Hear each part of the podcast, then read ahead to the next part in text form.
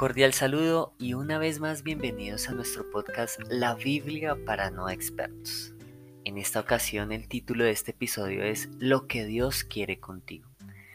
Y dice en el libro de Segunda de Pedro en su capítulo 3 del versículo 8 al 9, Además, hermanos míos, no olviden que para el Señor un día es como mil años y mil años son como un día. No es que Dios sea lento para cumplir su promesa, como algunos piensan.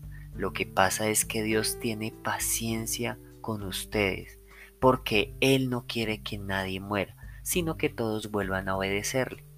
Y vemos en este pasaje varias cosas. Una de las cosas importantes es que Dios puede alargar o acortar tiempos. Alargar tiempos como lo hizo con Moisés cuando los envió, con el pueblo de Israel cuando los envió a la tierra prometida, que se demoraron 40 años en llegar a esa tierra prometida. Y era un viaje de aproximadamente y descansando un mes. Y se demoraron 40 años.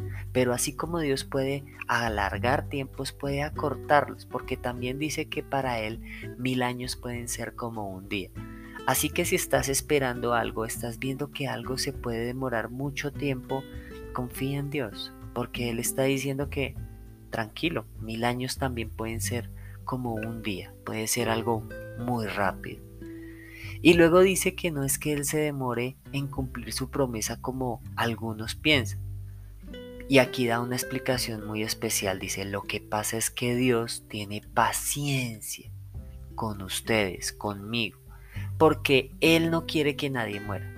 Y aquí está la clave de lo que Dios quiere contigo, sino que todos vuelvan a obedecer.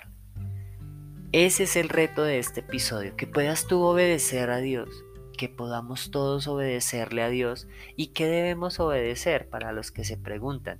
Bueno, pues tenemos una guía que son los mandamientos, que dicen que debes amar a Dios sobre todas las cosas, no sobre algunas cosas, sobre todas las cosas. También dice que debes honrar a padre y madre. Y también dice que debes amar a tu prójimo como a ti mismo. Esas son las cosas que Él quiere que nosotros volvamos a obedecerle. Entonces, ¿quieres un reto para este episodio? Bueno, pues el reto es que tú puedas volver a obedecerle, que puedas centrarte en obedecer a Dios. Eso es lo que Él quiere. Así que el reto es que tú obedezcas a Dios, que aproveches este tiempo para obedecer a Dios. ¿En qué? En sus mandamientos en las cosas buenas, en obedecerlo cuando estás haciendo algo que de pronto consideras incorrecto y que sientes en el fondo de tu corazón que algo te dice, ven, eso no está bien, no lo hagas, pues es tiempo de obedecer esa voz interior, obedecer el Espíritu Santo que te dice, ten cuidado, por ahí no es. Entonces, ese es el reto de este episodio. No olvides compartir este episodio con más personas y nos vemos hasta la próxima.